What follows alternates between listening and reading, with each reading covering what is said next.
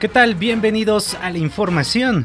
El general Salvador Cienfuegos, secretario de la Defensa Nacional, espera que con la detención de Damaso López, líder del cártel de Sinaloa, bajen los índices de violencia en la entidad.